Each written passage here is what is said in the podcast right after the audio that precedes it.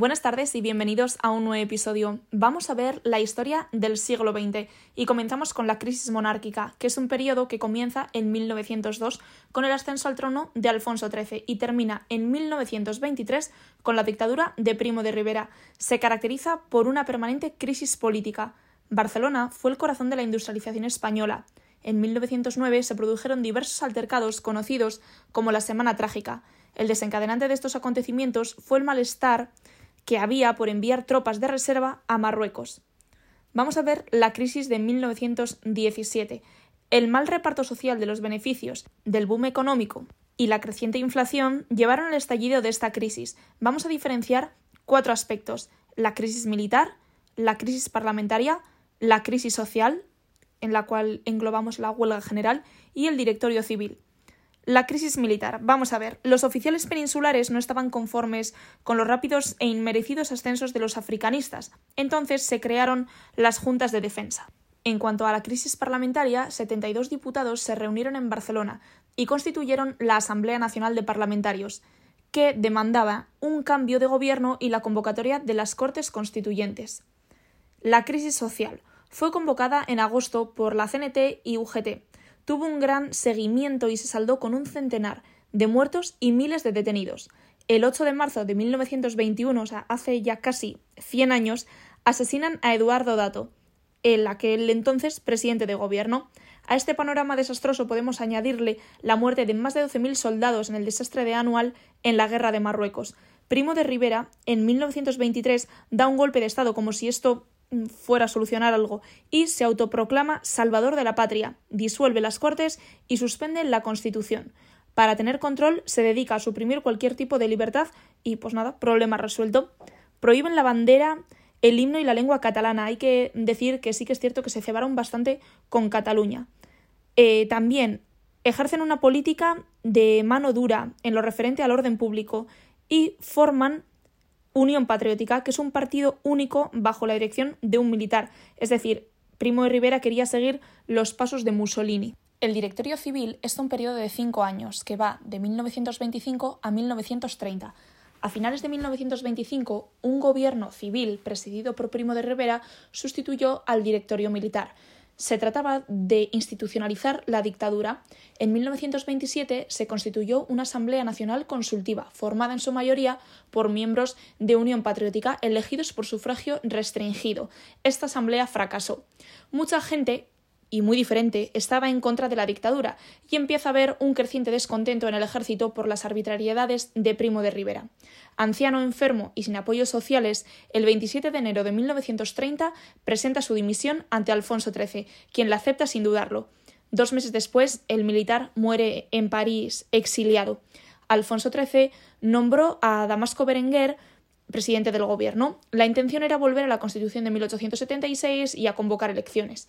En 1930, republicanos, socialistas y otros grupos firmaron el Pacto de San Sebastián. Se comprometían a derrocar la monarquía e instaurar un régimen democrático. Berenguer dimitió el 14 de febrero de 1931, dando paso a un nuevo gobierno presidido por el almirante Aznar. El rey abdica y el 14 de abril de 1931 se proclama la Segunda República. Tras la proclamación de la Segunda República, se formó un gobierno provisional presidido por Alcalá Zamora. El gobierno tenía que dirigir el país hasta que unas nuevas Cortes Constituyentes dieran forma al nuevo régimen. Vamos a ver dos periodos, el bienio reformista de 1931 al 33 y el bienio radical de 1934 al 36.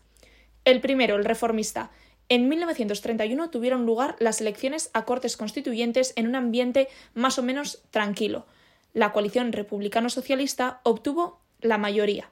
La nueva Constitución reflejaba las ideas de esta mayoría, pues soberanía popular, sufragio universal, tanto femenino como masculino, más derechos y libertades, Estado laico y el reconocimiento de las autonomías. Azaña era el jefe de gobierno y Alcalá Zamora el presidente de la República. Se hacen unas reformas y Azaña dimite. Alcalá Zamora convoca elecciones. Al mismo tiempo, la derecha se había reorganizado y Ceda y Falange habían cobrado fuerza. Ahora vamos a ver el bienio radical. Las derechas dirigen el país tras su victoria en las elecciones generales. Se redujo el presupuesto en educación, se paralizó la reforma agraria y hubo un acercamiento a los regímenes fascistas europeos. Leroux, que estaba al frente del gobierno, dimite, por lo que se vuelven a convocar elecciones en 1936. Las elecciones dieron la victoria al Frente Popular, que procedió a formar un gobierno presidido por Azaña, quien continuó con la línea reformista. Sin embargo, Unión Militar Española planeaba dar un golpe de Estado, el cual se hizo efectivo el 17 de julio de 1936 en Melilla. Así se inicia la Guerra Civil. Algunos sectores descontentos durante la Segunda República creían que un cambio era necesario y España se dividió en dos bandos que ya seguramente conoceréis, los republicanos y los nacionales. La guerra civil duró tres años y tuvo varias etapas. Vamos a ver la primera, que es de verano de 1936 a marzo del 37. El objetivo era la toma de Madrid, lo cual dejó más de 40.000 muertos. Luego está la segunda etapa, de abril de 1937 a noviembre de ese mismo año. Como fracasan eh, con esto de la toma de Madrid, deciden tomar el norte de España, iniciando toda esta movida por Guipúzcoa. El bando nacional toma rápido todo el País Vasco, incluido Bilbao, que fue el último en caer. Esta etapa fue muy dura para los vascos. El recién estrenado gobierno vasco creó el Cinturón de Hierro, un sistema de trincheras alrededor de Bilbao. Pero esto os aseguro que no fue suficiente. Bilbao, como os he dicho, cayó. Las tropas nacionales eran apoyadas por Hitler y Mussolini, con más de 60.000 hombres, eh, tenían no sé cuántos eh, de artillería, 100 aviones y toda la movida. Nos bombardearon en la primavera de 1937, eh, siendo Guernica el bombardeo más famoso, como sabréis. La siguiente etapa es entre 1937 y 1938. Avanzaron hacia el Mediterráneo. Franco decide desatar una gran ofensiva hacia la desembocadura del Ebro que está pues, justo debajo de Tarragona, acabaron con el ejército republicano. Y por último, la última etapa, el fin de la guerra, entre 1938 y el 39. Cataluña cayó y el gobierno de la República se derrumbó. Solo quedaba intacto Madrid. Sin embargo, Francia y Gran Bretaña reconocen el gobierno de Franco y Madrid es entregada el 28 de marzo de 1939. Franco anuncia el fin de la guerra. En 1936 se consiguió el primer Estatuto de Autonomía vasco y el primer Gobierno vasco. Esto, pregunta de examen, ¿vale? El estallido de la guerra civil supuso una aceleración en el proceso. Se aprueba el estatuto el 1 de octubre de 1936. De estas elecciones del 36 sale un triángulo político. El PNV, a la cabeza José Antonio Aguirre, Frente Popular, a la cabeza Indalecio Prieto y Comunión Tradicionalista, con José Luis Oriol a la cabeza. Ahora vamos a ver la etapa del franquismo. La conquista del territorio vasco en 1937 cambió a los vascos, muchos fueron exiliados y la represión fue brutal. A partir de 1945 se inicia un proceso de recuperación económica que supondrá un nuevo proceso de industrialización.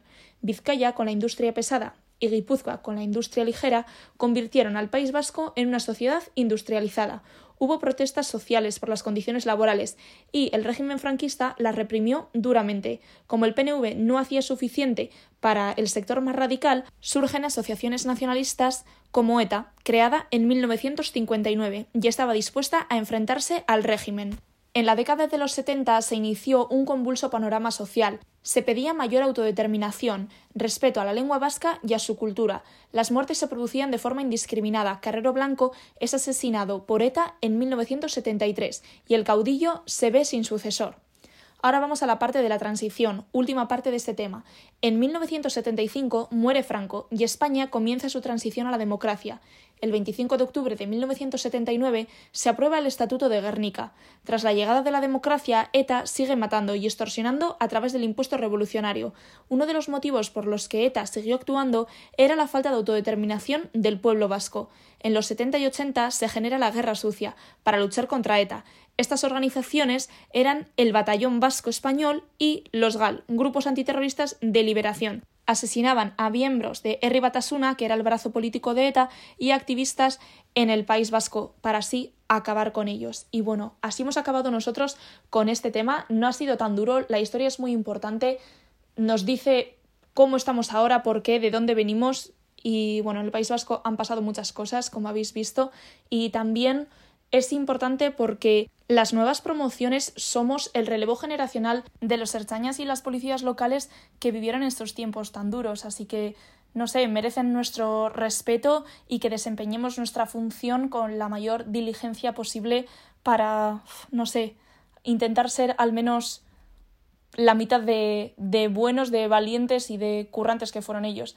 Así que bueno, espero haberos ayudado, hondo y san, y a estudiar.